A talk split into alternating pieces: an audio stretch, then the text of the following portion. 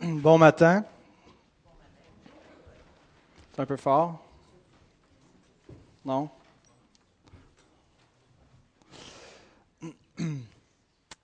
Cette semaine, euh, j'ai pris un abonnement avec un fournisseur Internet pour qu'on puisse euh, faire venir notre, notre signal de- depuis Québec pour la station de radio et l'acheminer jusqu'à notre émetteur. Un petit blog pour euh, la radio là, qui s'en vient bientôt à Saint-Jérôme, on l'espère. Et en prenant donc cet abonnement, il faut déterminer un terme du contrat de l'engagement.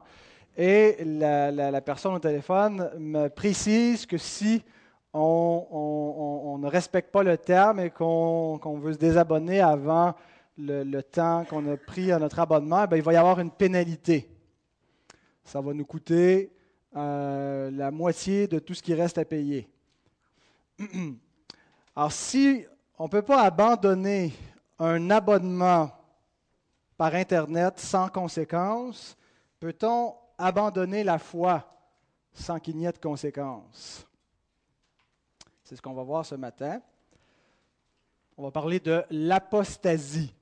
C'est un grand mot, les enfants. L'apostasie, apostat, c'est des mots que je vais utiliser. Ça veut dire abandonner. Hein, des gens qui ont abandonné la foi, abandonné le Seigneur, abandonné l'Église.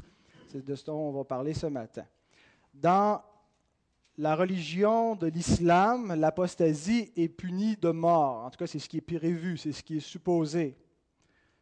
Mais c'est assez peu finalement.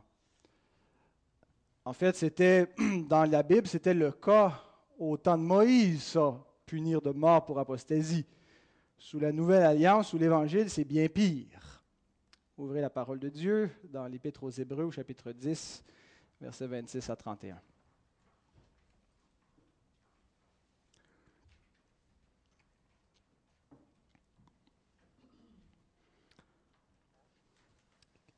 Car si nous péchons volontairement après avoir reçu la connaissance de la vérité, il ne reste plus de sacrifice pour les péchés, mais une attente terrible du jugement et l'ardeur d'un feu qui dévorera les rebelles.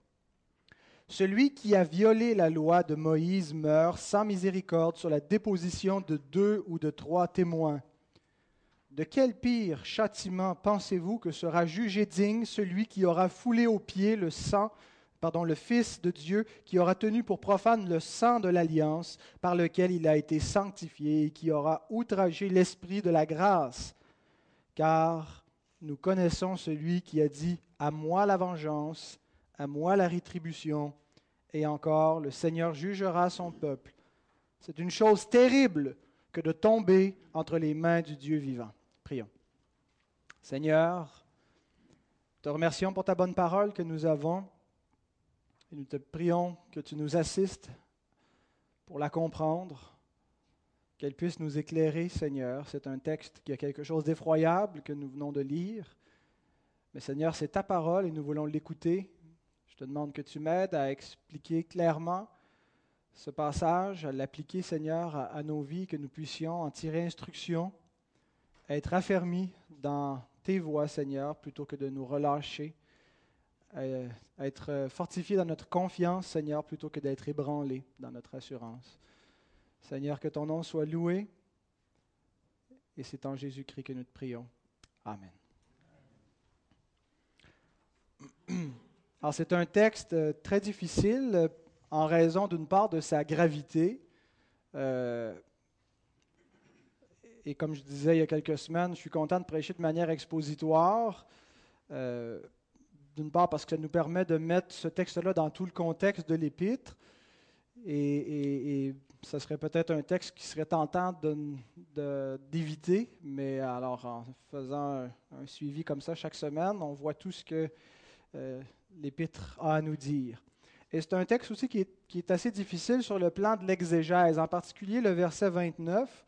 Euh, on va y revenir éventuellement, mais il y a une, assez grande difficulté exégétique, c'est-à-dire au niveau de, l'interprétation, la, la, syntaxe, comment on doit comprendre la relation des mots entre eux dans ce verset-là. Alors, on va ouvrir notre texte, Hébreu 10, 26 à 31, en lui posant quelques questions pour nous aider à en faire ressortir le sens. Et euh, j'avais quatre questions, mais euh, en me préparant, la, quatrième question à elle seule était, trop longue et euh, on va la réserver pour la semaine prochaine. Alors, on va se concentrer sur trois questions. La première, de qui l'auteur parle-t-il? De toute évidence, il décrit quelque chose qui semble très grave, euh, et on espère tous que ça ne nous concerne pas, non plus que ça ne concerne ceux qu'on aime. On espère qu'on ne connaîtra personne euh, qui, va faire ce qui est décrit dans ce texte et qui va subir aussi ce qui est décrit. Alors, d'entrée de scène, l'auteur nous désigne ces personnes comme celles qui ont péché volontairement après avoir reçu la connaissance de la vérité. Péché après avoir reçu la vérité.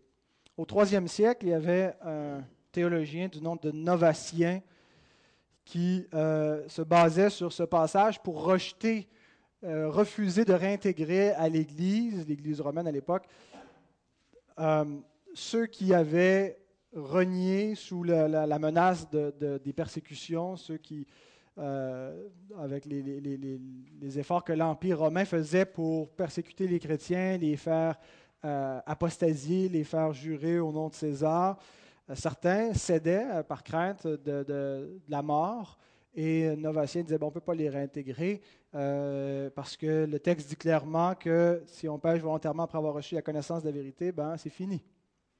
et il se basait sur d'autres textes pour dire que ceux qui ont, qui ont renié Christ, Christ va les renier. si on le renie, il nous reniera aussi, nous dit l'apôtre Paul.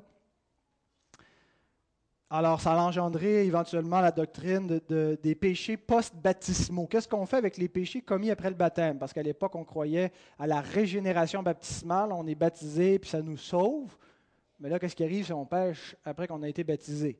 Et c'est un petit peu ça aussi qui est, la question. Qu'est-ce qui arrive avec les péchés une fois qu'on a reçu la connaissance de la vérité?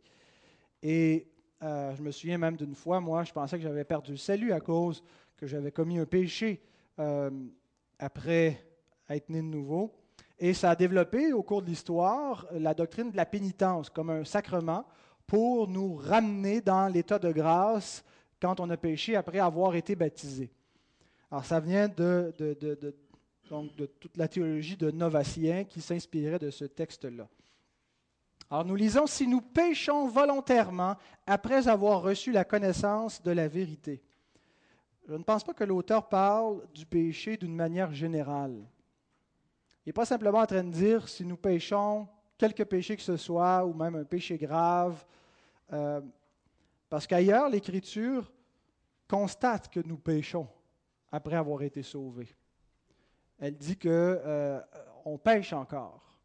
Euh, donc, pas, pas, que c'est une chose souhaitable, mais c'est attendu, c'est prévu, Dieu le sait, Dieu s'attend à ce qu'on va pécher, et elle ne nous enlève pas notre assurance pour autant. Au contraire, l'Écriture nous dit que malgré le fait que nous continuons de pécher après avoir été sauvés, après avoir connu la vérité, nous avons droit à l'assurance du salut. Ce n'est pas un signe de notre damnation, de notre perdition. Par exemple, Jean nous dit, un Jean, chapitre 2, verset 1, Si quelqu'un a péché, nous avons un avocat auprès du Père, Jésus-Christ le juste. Bon matin. Nous sommes dans l'Épître aux Hébreux au chapitre 10, si euh, vous voulez suivre avec nous, les versets 26 à 31. Alors, si quelqu'un a péché, nous avons un avocat auprès du Père, Jésus-Christ le juste. Alors, ce texte veut nous donner de l'assurance. Vous avez péché, il ne faut pas euh, se décourager, être désespéré, nous avons un avocat, nous avons un juste, quelqu'un qui plaide pour nous, pour nous défendre. devant, euh, devant le Père et pour nous justifier, pour qu'on puisse être vu juste aux yeux de Dieu. Alors si l'auteur, quand il dit que si nous péchons volontairement après avoir reçu la connaissance de la vérité, s'il ne parle pas juste d'un péché quelconque, de quoi est-ce qu'il parle? En fait, il parle d'un péché bien spécifique. Et on a plusieurs indices dans le texte qui nous permettent de voir qu'il parle de quelque chose de spécifique. En fait, il n'entend pas le péché comme une action spontanée ou impulsive dans ce contexte, comme il nous arrive de pécher souvent. Quand on pêche, souvent comme chrétien, euh, ce n'est pas toujours délibéré. Hein. Euh, on a parlé trop vite, euh, on a euh, l'intention de notre cœur a été mauvaise, et puis là on réalise après coup qu'on a péché et on demande pardon. Mais ce n'est pas de ce genre de péché dont il est question. D'ailleurs, l'adverbe volontairement euh, est très révélateur. Il nous dit que c'est en toute connaissance de cause. Et ça rappelle les péchés à point levé dans l'Ancien Testament pour lesquels il n'y avait pas d'expiation qui était prévue. Si on regarde dans le livre des Nombres, chapitre 15, on voit au verset 28 à 31, le sacrificateur fera l'expiation pour la personne qui a péché involontairement devant l'Éternel. Mais si quelqu'un, indigène ou étranger, agit la main levée, c'est-à-dire volontairement, toute connaissance de cause, délibérément, il outrage l'Éternel, celui-là sera retranché du milieu de son peuple. Il a méprisé la parole de Dieu et il a violé son commandement, celui-là sera retranché, il portera la peine de son iniquité. Ça ressemble beaucoup à ce que l'auteur de l'Épître aux Hébreux nous dit. Hein, celui qui pêche volontairement, il méprise le Fils de Dieu, il, le foule aux pieds. Celui dans l'Ancien Testament qui aura péché de cette façon-là, euh, il a méprisé la parole d'Éternel et il n'y a pas d'expiation qui est prévue contrairement au péché involontaire. Et je pense que notre auteur s'inspire de ce principe de l'Écriture et il l'applique à la Nouvelle Alliance. Il voit, si on veut, le pattern qui était dans l'Ancienne Alliance, d'un péché à point levé qui, était, euh, qui avait une application particulière. Et il prend ce principe-là, mais il en fait une application pour la Nouvelle Alliance qui a une beaucoup plus grande portée et beaucoup plus grave. En plus d'être un péché délibéré, ce n'est pas un péché qui est juste ponctuel, qui arrive une fois et c'est tout. Parce qu'on pêche de cette façon-là, parfois de manière délibérée, et puis ça ne veut pas dire qu'on est perdu pour autant. C'est un péché qui dure dans le temps. Et, littéralement, le texte devrait être traduit car si péchant volontairement, c'est un, c'est un participe. Et un participe présent révèle l'état continu d'une action qui est décrite. Alors si péchant volontairement, continuellement, si étant toujours dans l'état de péché,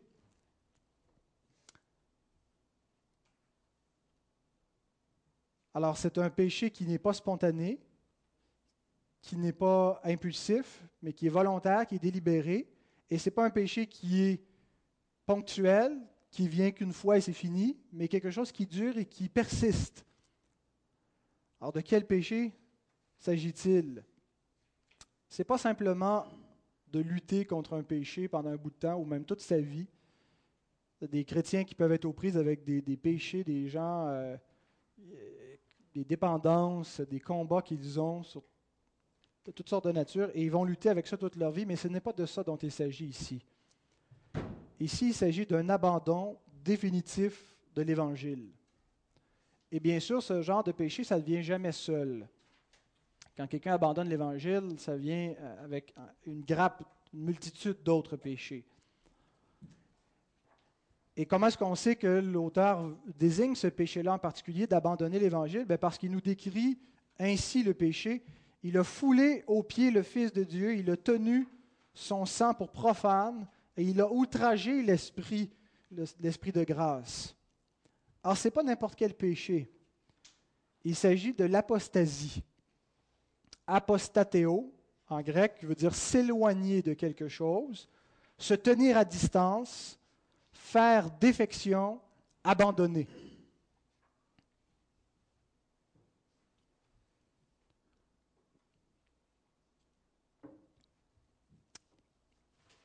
Maintenant que nous avons vu de quoi l'auteur parle, de qui il parle, des apostats, qui sont les apostats?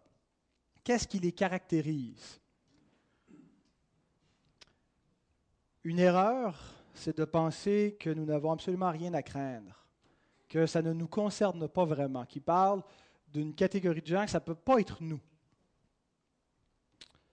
Notons que l'auteur parle à la première personne du pluriel.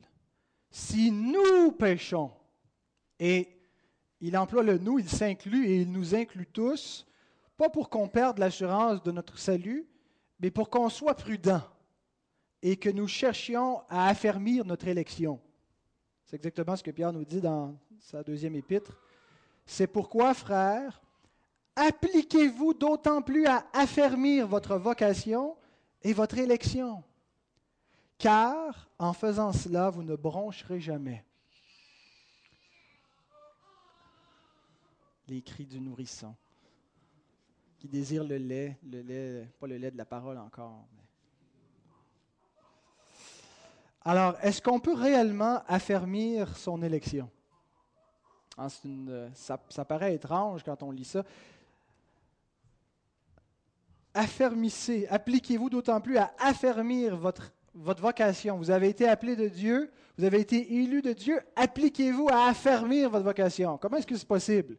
Est-ce qu'on peut être plus élu que Dieu nous a élus? Est-ce qu'on peut être plus appelé, plus sauvé? Il semble que quand on est sauvé, quand on est élu, il n'y a plus rien à faire. c'est fait. C'est, fait par un autre. Ce n'est pas nous. On n'a pas besoin d'affermir ça. Eh bien, comme euh, l'écrit euh, le, commentateur Arthur Pink, euh, certains ne comprennent pas nécessairement la relation entre le décret de Dieu et son accomplissement par des moyens qu'il a ordonnés. La relation qu'il y a entre la souveraineté de Dieu et la, responsabilité de l'homme. Pink écrit, Certains raisonnent bien superficiellement que si Dieu a déterminé qu'une âme sera sauvée, elle sera sauvée, peu importe si elle exerce la foi en Christ ou non. Loin de là. 2 Thessaloniciens, chapitre 2, verset 13, démontre clairement le contraire, à savoir que la fin, et les moyens sont inséparablement joints ensemble. Il est vrai que lorsque Dieu a prédestiné une âme au salut, il lui donnera infailliblement la foi à salut. Mais cela ne signifie pas que le Saint-Esprit exercera la foi à la place de cette âme. La personne doit elle-même exercer la foi qu'elle a reçue. De la même façon, Dieu a décrété dans l'éternité que toute âme régénérée entrera assurément au paradis. Cependant, il n'a certainement pas décrété qu'il en sera ainsi, peu importe si ces âmes prennent ou non les moyens qu'il a ordonnés pour leur préservation. Les chrétiens sont gardés par la puissance de Dieu, par la foi. Il y a donc la responsabilité humaine d'exercer la foi. Bien-aimés, il est absolument nécessaire que nous comprenions que pour être sauvés, nous devons persévérer ne va pas tomber dans une espèce de raisonnement euh, ou euh, de, foi facile où tu as accepté Jésus et puis maintenant il ne reste plus rien à faire. Il est vrai que nous sommes sauvés par grâce et non par nos œuvres et que ce n'est pas euh, notre, notre, notre persévérance qui nous sauve. Mais il est également vrai que Dieu va nous sauver au travers de notre persévérance, que s'il n'y a pas de persévérance, notre foi est vaine. Jésus dit, celui qui persévérera, jusqu'à la fin sera sauvé. Nous devons persévérer pour être sauvés. Si nous ne persévérons pas, qui que nous soyons, eh bien, nous pouvons certainement apostasier et si c'est le cas, il s'avérera que nous étions un faux croyant. Alors, qu'est-ce que ça change? Parce que l'apostat et le faux croyant, de toute façon, vont avoir un, même sort. Alors, abandonner la foi ou continuer dans l'Église, venir entendre des sermons, pas être sauvé, mais pas le savoir, ça revient au même. Alors, à quoi bon parler de l'apostasie si ceux qui sont des faux croyants sont perdus, ceux qui apostasient sont perdus, puis que ceux qui sont des vrais croyants n'apostasieront pas, ils seront sauvés? À quoi, euh, en quoi est-ce que c'est nécessaire de parler même de, la possibilité de l'apostasie? Ben, c'est justement le but de l'avertissement. S'assurer que nous sommes vraiment des croyants. En entendant cette parole-là, en entendant cette exhortation de l'Écriture, nous devons nous arrêter et dire, est-ce que il n'est pas en train de parler de moi? Est-ce qu'il n'y a pas une possibilité que je suis en train de me tromper moi-même, penser que je suis véritablement un enfant de Dieu? Sur quoi repose mon assurance? Cette exhortation-là a pour but de nous faire, de nous amener chacun de nous à nous remettre en question. Et de sorte que ceux qui ne sont peut-être pas de vrais croyants, qui ont une foi superficielle, qui ont accepté Jésus dans leur cœur parce qu'on leur a dit ça il y a longtemps, et puis qui ont dit, ben oui, ça fait du sens, mais que leur cœur n'a pas vraiment été transformé.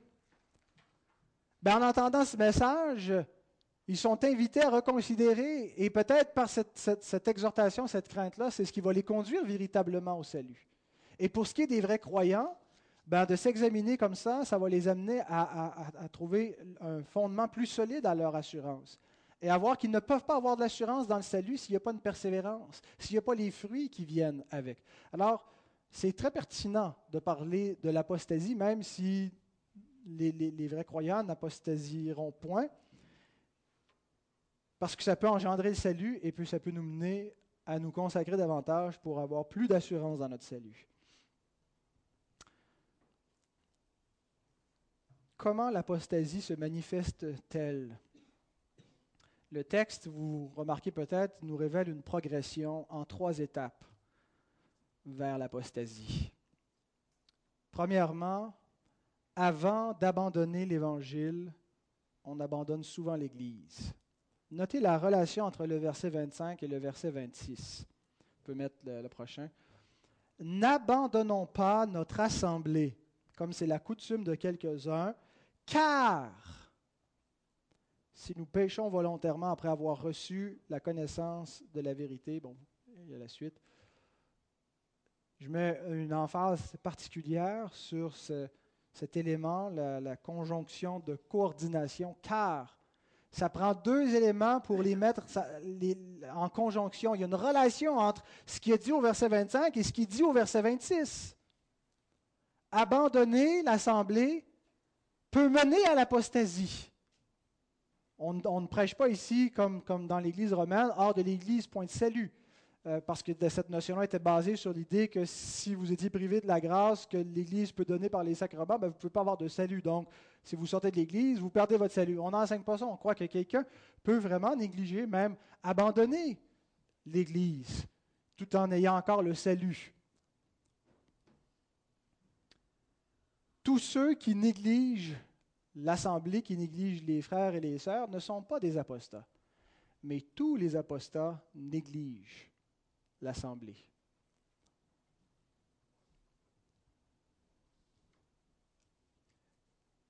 Alors c'est souvent le premier pas vers l'apostasie, commencer à négliger le culte.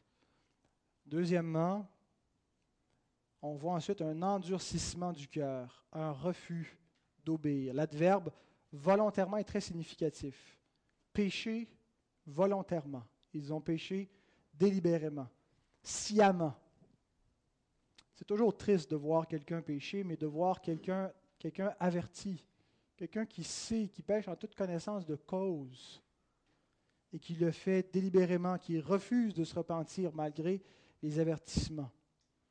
Dieu dit des rebelles parmi son peuple dans l'Ancienne Alliance, Zacharie, chapitre 7, versets 11 et 12. Ils refusèrent d'être attentifs. Ils eurent l'épaule rebelle et ils endurcirent leurs oreilles pour ne pas entendre. Ils rendirent leur cou dur comme le diamant pour ne pas écouter la loi et les paroles que l'Éternel des armées leur adressait par son esprit, par les premiers prophètes. Ainsi, l'Éternel des armées s'enflamma d'une grande colère. Avez-vous jamais exhorté quelqu'un qui professe la foi et qui refusait de se détourner du péché, qui malgré les avertissements persévère obstinément dans son péché, un refus d'entendre, un refus de se repentir, se justifie par tous les moyens. C'est extrêmement désolant, c'est extrêmement triste à voir. Et ça mène bien souvent à la troisième étape qui est l'apostasie complète. L'enfant de Dieu qui pêche et même qui persévère dans le péché est affreusement malheureux. Il est triste. Il ne peut pas s'épanouir dans, le péché. Mais l'apostat qui pêche est plutôt indifférent. Il semble qu'il a oublié, il semble qu'il n'y a pas la crainte de Dieu dans son cœur. Il semble même qu'il arrive à s'épanouir dans son péché, il se sent libéré. Ah, je ne suis plus dans cette gang-là de légalistes où on était épiés, on ne peut pas vivre comme on veut, on n'a pas la liberté de penser. Et il se sent libéré alors qu'il devient esclave du péché.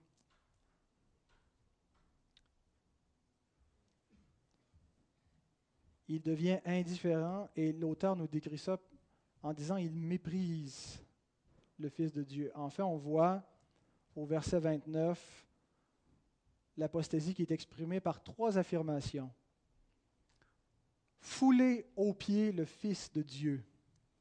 Quand on foule quelque chose au pied, c'est on le piétine, on le méprise. On voit ça parfois hein, quand il y a des manifestations contre un pays, on va prendre leur drapeau et on marche dessus, on le foule au pied, en voulant dire qu'on vous méprise. Apostasier, c'est mépriser le Fils de Dieu. C'est contre sa personne même. Ensuite, tenir pour profane le sang de l'alliance. Tenir pour profane, c'est tenir pour commun, comme quelque chose qui, qui, a aucune valeur propre en elle-même. De dire, Jésus est mort, crucifié, il y a d'autres gens qui sont morts, le sang de Jésus ne change rien. C'est une mort comme une autre de penser, de, ne pas réaliser que ce sang-là est le sang salvateur, le sang qui donne la vie. Parce que lorsqu'on croit véritablement que le sang de Jésus, c'est le sang qui sauve, on voit ce sang comme saint, on ne peut pas le profaner. On ne peut pas pécher puis ne pas tenir compte du péché parce qu'on sait quel a été le prix de notre péché, c'est le sang de Christ. Mais lorsqu'on pêche volontairement sans s'en soucier, on tient pour profane le sang du Christ. Voyez que la première attaque est faite contre la personne de Christ, la deuxième contre l'œuvre de Christ. Il foule au pied le Fils de Dieu, il foule au pied l'œuvre du Fils de Dieu, il profane le sang de l'alliance. Et troisièmement, ils outragent l'esprit de grâce. Je pense que ce dernier point, c'est le péché contre le Saint-Esprit. Le blasphème contre le Saint-Esprit qui euh, nous est présenté dans l'Évangile, et ce blasphème vient toujours après le blasphème contre le Fils. En fait, c'est ce qui nous est présenté quand Jésus dit, vous pouvez blasphémer contre moi, contre le, Fils de l'homme, mais si vous blasphémez contre le Saint-Esprit, si le blasphème que vous faites envers moi vous mène à blasphémer l'Esprit de Dieu, parce que vous appelez les œuvres de Dieu les œuvres du diable, c'est dans ce contexte-là où les, Juifs disaient que c'était par, par, Satan que Jésus chassait les démons. Alors il dit, ben ça c'est le péché contre le Saint-Esprit. Le blasphème envers moi vous mène à blasphémer l'Esprit de Dieu. Et c'est toujours dans l'ordre dans lequel ça vient. Lorsqu'on blasphème le Fils, ça nous amène à blasphémer l'Esprit. Lorsque cette, lettre a été écrite aux, Hébreux, et lorsqu'ils apostasiaient, lorsqu'ils abandonnaient la foi chrétienne, ils retournaient au judaïsme et ils adoptaient la vie des Juifs, que tout ce qui s'était fait au milieu des chrétiens, ben, ce n'était pas l'œuvre de Dieu, c'était l'œuvre de Béelzébul, ces miracles et tous ces prodiges-là. Alors il dit, en joignant cette gang-là, vous êtes en train de blasphémer contre le Saint-Esprit fouler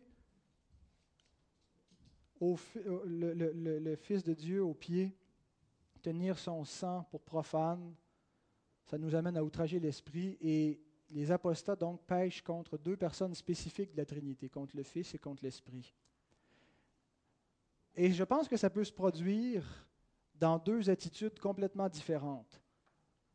Avec hostilité, des gens peuvent finir par rejeter la foi chrétienne, après l'avoir professée, en étant très hostile envers cette foi-là, en devenant vraiment des ennemis acharnés, en n'ayant que de mauvais mots, en étant dans une guerre ouverte contre les chrétiens, contre le christianisme, en ayant une attitude agressive.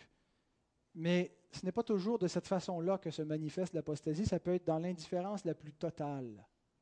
Des gens qui abandonnent tout simplement et qui s'en balancent qui oublient complètement, qui veulent juste rien savoir. Il n'y a pas d'hostilité, il y a une espèce d'indifférence plate.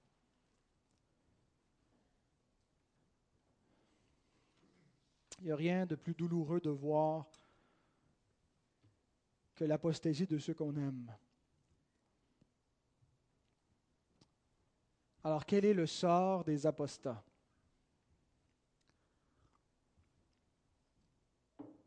L'auteur commence par dire que lorsqu'on a ainsi péché, il ne reste plus de sacrifice pour les péchés. Et il a employé la même expression huit versets plus tôt. Hébreux 10, 18. On lit Or, là où il y a pardon des péchés, il n'y a plus d'offrande pour le péché. Et au verset 26, si nous péchons volontairement après avoir reçu la connaissance de la vérité, il ne reste plus de sacrifice pour les péchés. Il a dit ces deux phrases-là, pratiquement identiques, mais dans deux sens complètement différents. Au verset 18, il parle de ceux qui persévèrent dans la foi. Et pour eux, c'est une bonne nouvelle qu'il n'y ait plus de sacrifice pour le péché. Ça veut dire que leur péché a été expié et qu'il n'y a plus besoin d'être expié à nouveau. Ça veut dire que leur salut est complet, qu'il n'y a plus rien à ajouter. L'œuvre est terminée. Mais pour ceux qui abandonnent la foi, c'est une tragédie lorsque l'auteur affirme qu'il n'y a plus de sacrifice pour le péché. Ça veut dire qu'il n'y a plus rien pour expier leur péché maintenant. Qu'il n'y a plus aucune possibilité de les sauver.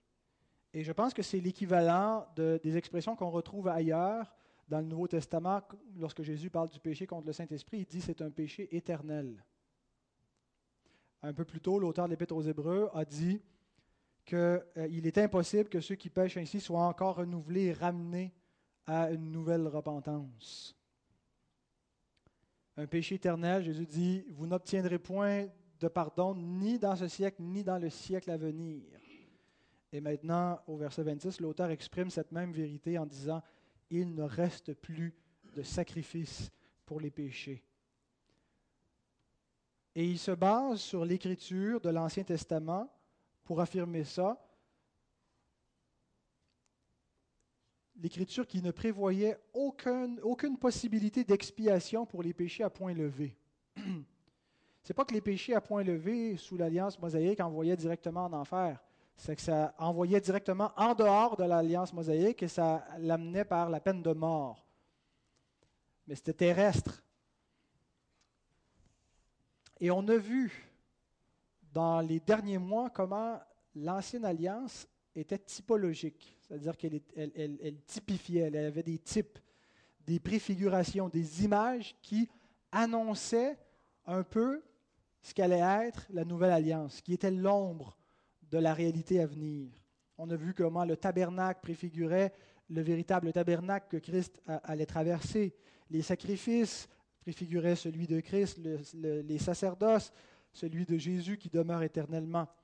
Mais l'alliance mosaïque ne préfigurait pas simplement la rédemption de la nouvelle alliance, elle préfigurait aussi la réprobation de la nouvelle alliance. La nouvelle alliance déclare la réprobation de tous ceux qui n'en font pas partie. Hébreu 10, 28. Celui qui a violé la loi de Moïse meurt sans miséricorde sur la déposition de deux ou de trois témoins. Et l'auteur va prendre ce principe et l'applique à la nouvelle alliance. Elle ne prévoit pas, pour un tel type de péché, de révolte envers Dieu, d'apostasie de l'ancienne alliance, elle ne prévoit pas d'expiation, mais un châtiment sévère et il applique ce même principe-là qui, préfigurait les conséquences de l'apostasie de la nouvelle alliance. Voici comment était punie l'apostasie sous l'ancienne alliance. Deutéronome 13, 6 à 11. Si ton frère, fils de ta mère, ou ton fils, ou ta fille, ou la femme qui repose sur ton sein, ou ton ami que tu aimes comme toi-même, t'incite secrètement en disant, Allons et servons d'autres dieux des dieux que ni toi ni tes pères n'avaient connus, d'entre les dieux des peuples qui vous entourent, près de toi ou loin de toi, d'une extrémité de la terre à l'autre, tu n'y consentiras pas, et tu ne l'écouteras pas, tu ne jetteras pas sur lui un regard de pitié, tu ne l'épargneras pas, et tu ne le couvriras pas, mais tu le feras mourir. ta main se lèvera la première sur lui pour le mettre à mort. Et la main de tout le peuple ensuite, tu le lapideras et il mourra parce qu'il a cherché à te détourner de l'Éternel, ton Dieu, qui t'a fait sortir du pays d'Égypte, de la maison de servitude. Il en sera ainsi afin que tout Israël entende et craigne et que l'on ne commette pas un acte, qu'on ne commette plus un acte aussi criminel au milieu de toi. Oui, mais ça, c'était l'Ancien Testament. Dans l'Ancien Testament, c'était sévère, c'était sanglant, on punissait de mort le péché, mais c'est fini, c'est révolu. Le Nouveau Testament, c'est pas, il n'y a, rien qui est traité comme ça aussi grave que ça. C'est un faux raisonnement, ça. La comparaison n'est pas du plus sévère vers le moins sévère, mais du moins sévère, l'Ancien Testament, vers le plus sévère, le Nouveau Testament. Et ce qui nous donne l'impression que c'est moins sévère, c'est parce que dans le Nouveau Testament, il n'y a pas du tout question de lapidation, de peine de mort, tout simplement parce que la nouvelle alliance n'est pas une alliance terrestre. On n'est pas un peuple, euh, un État, l'Église, et euh, donc on n'a pas un gouvernement civil avec un territoire à défendre, une armée et, des, peines civiles quand il y a des transgressions.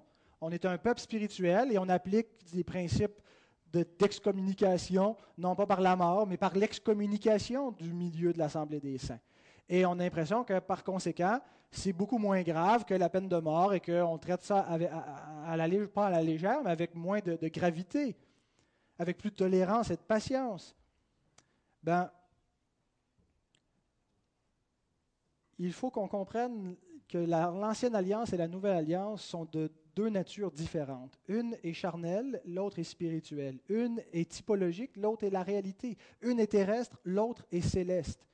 Et la première n'est pas moins sévère, et elle n'est pas plus sévère et l'autre moins sévère, c'est le contraire. L'ancienne alliance ne sauvait personne. Il n'y a personne qui a hérité du salut et de la vie éternelle par l'ancienne alliance, mais il n'y a personne non plus qui a été envoyé en enfer par l'ancienne alliance. L'ancienne alliance condamnait à mort, point. Elle ne condamnait pas spirituellement à, à la damnation. Elle condamnait à mort, c'est une alliance terrestre. La nouvelle alliance sauve.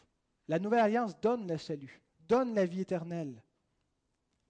c'est là où se trouve la grâce de Dieu, le pardon de Dieu, la miséricorde de Dieu, l'amour de Dieu.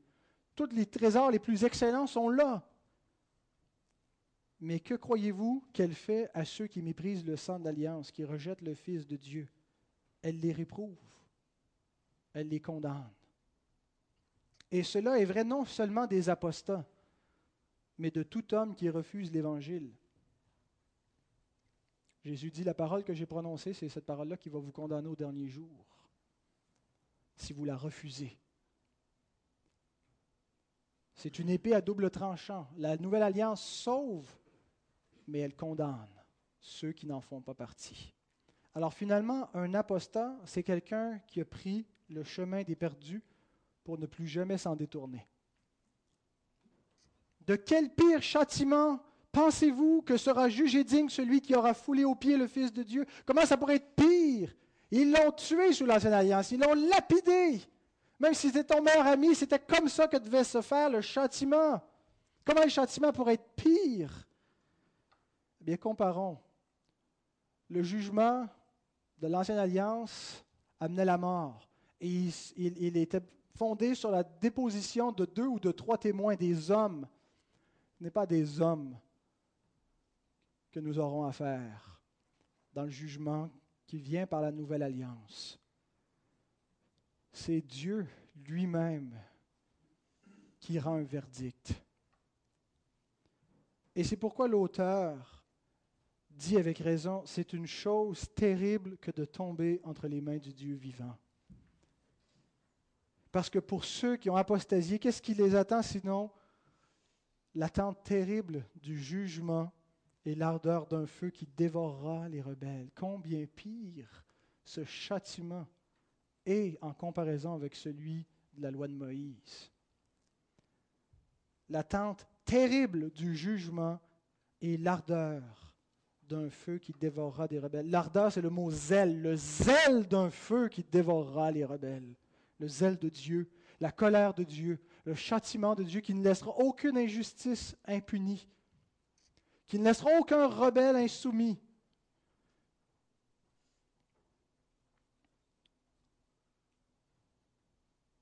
Et c'est vrai des apostats, et c'est vrai de tous ceux qui ne connaissent pas l'évangile de Christ. Parfois, bien-aimés, nous avons de l'assurance pour notre propre âme. Nous sommes bien satisfaits et confiants parce que nous avons la vie éternelle, nous sommes sauvés, et nous devenons rapidement insoucieux de ceux qui périssent autour.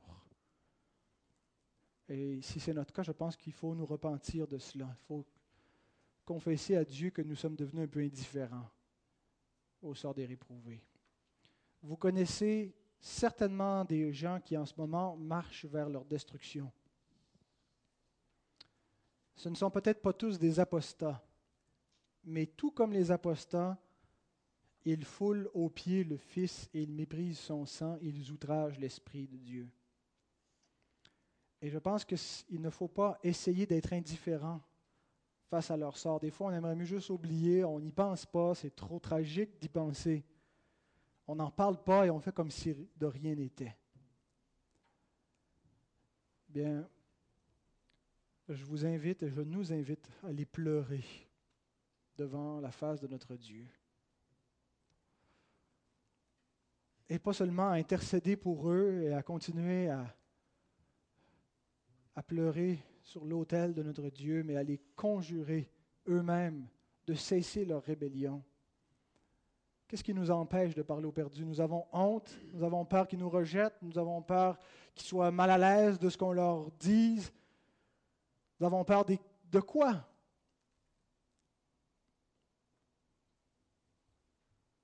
Est-ce que nous croyons réellement le sort qui les attend? Si véritablement nous le croyons, nous allons tout faire pour les, avertir, pour intercéder pour eux. Ceux qui élèvent des enfants, en a plusieurs parmi nous, ne cherchez rien de plus, rien avant dans la vie de vos enfants que leur salut.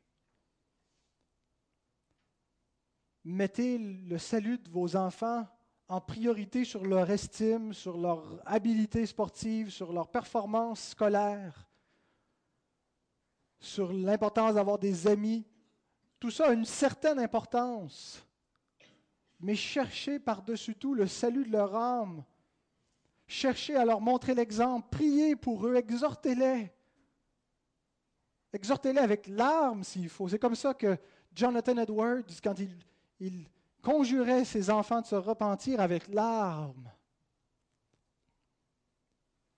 que vos enfants sentent que c'est vrai, que vous croyez que vous n'êtes pas indifférents, que vous n'êtes pas juste ici pour vous amuser dans le monde. On fait la fête, on a des divertissements, puis S'ils ne sont pas sauvés, on ne s'en préoccupe pas, ça appartient à Dieu. Dieu nous a donné la responsabilité de prier pour eux, de les exhorter. Cherchons cela en priorité. Que nos enfants puissent dire un jour, rendre témoignage, en se faisant baptiser, en disant Merci papa, merci maman, que vous ayez cherché le salut de mon âme, que vous m'avez montré que Jésus-Christ, c'est ce qu'il y avait de mieux, que ce n'est pas les plaisirs du monde, que ce n'est pas les amis, ce n'est pas la récréation qui est le meilleur, mais que connaître Christ, c'est ce qu'il y a de meilleur. Cherchons cela pour nos enfants. Et que même s'il n'y a pas d'enfer, que nos enfants pourraient dire, j'ai préféré Christ par-dessus tout, pas juste par crainte de l'enfer, mais parce que c'est ce qui est vraiment de plus beau dans le monde. C'est ce que mon âme désire le plus, parce que c'est ce que j'ai vu dans la vie de mes parents. Il nous est difficile parfois de savoir si une personne est apostate. J'ai reçu un courriel cette semaine d'une dame qui savait que je préparais le message sur ce texte-là. Je l'annonce sur notre site et puis elle me dit J'ai hâte d'entendre ce que vous allez dire. Elle, me partageait euh, l'état de sa fille qui a professé, qui s'est fait baptiser et qui euh, semble avoir complètement délaissé la foi. Elle est troublée. Elle dit Je ne sais pas trop comment prier pour elle. Est-ce qu'elle est perdue? Est-ce que ça ne sert à rien de prier? Est-ce que je dois prier pour elle? Et c'est parfois très difficile de savoir est-ce qu'une personne est simplement tombée, est-ce qu'elle s'est éloignée ou est-ce que c'est vraiment une apostate pour, pour laquelle il n'y a plus rien à espérer.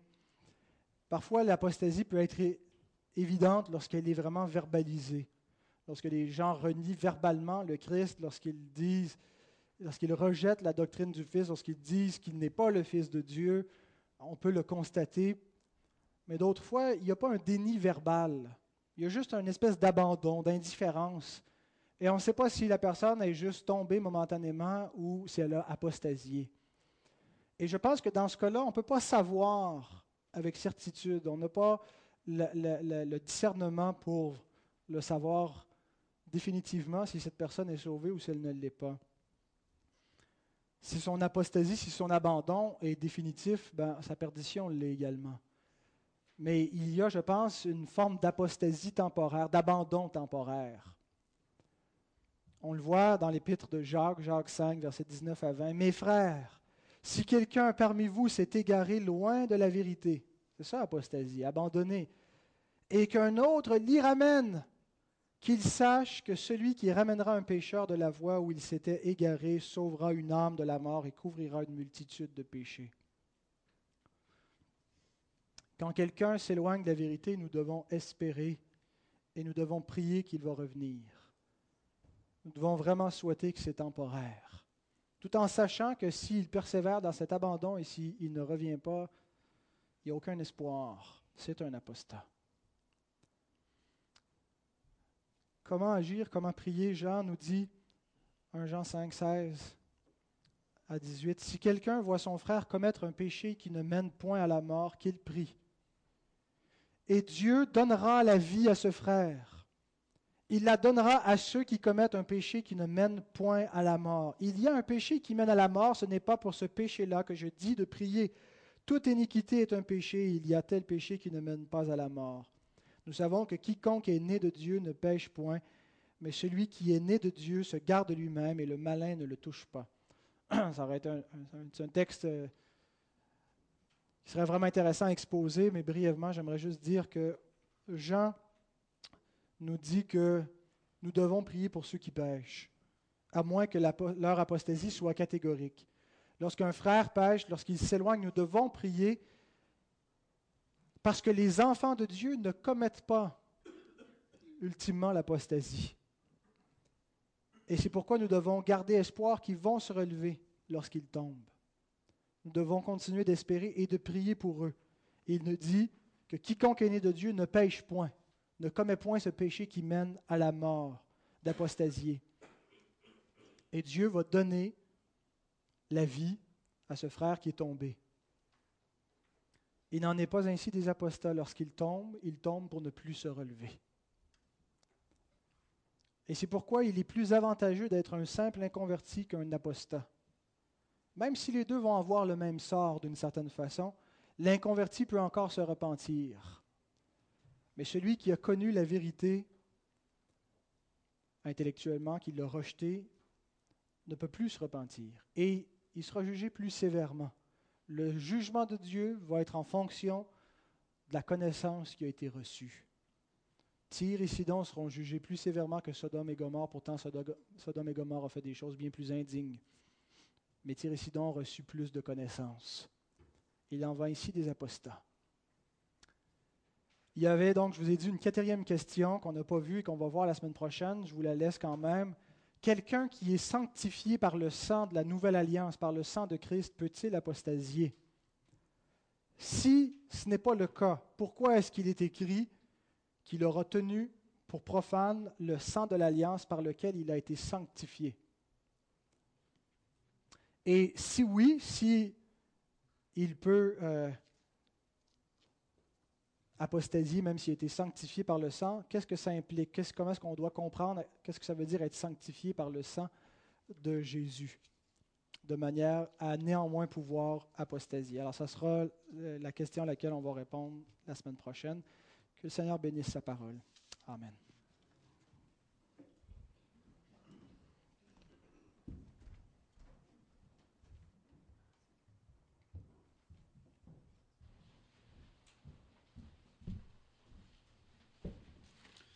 Merci beaucoup, Pascal. Je vais inviter le chorale à s'avancer, s'il vous plaît.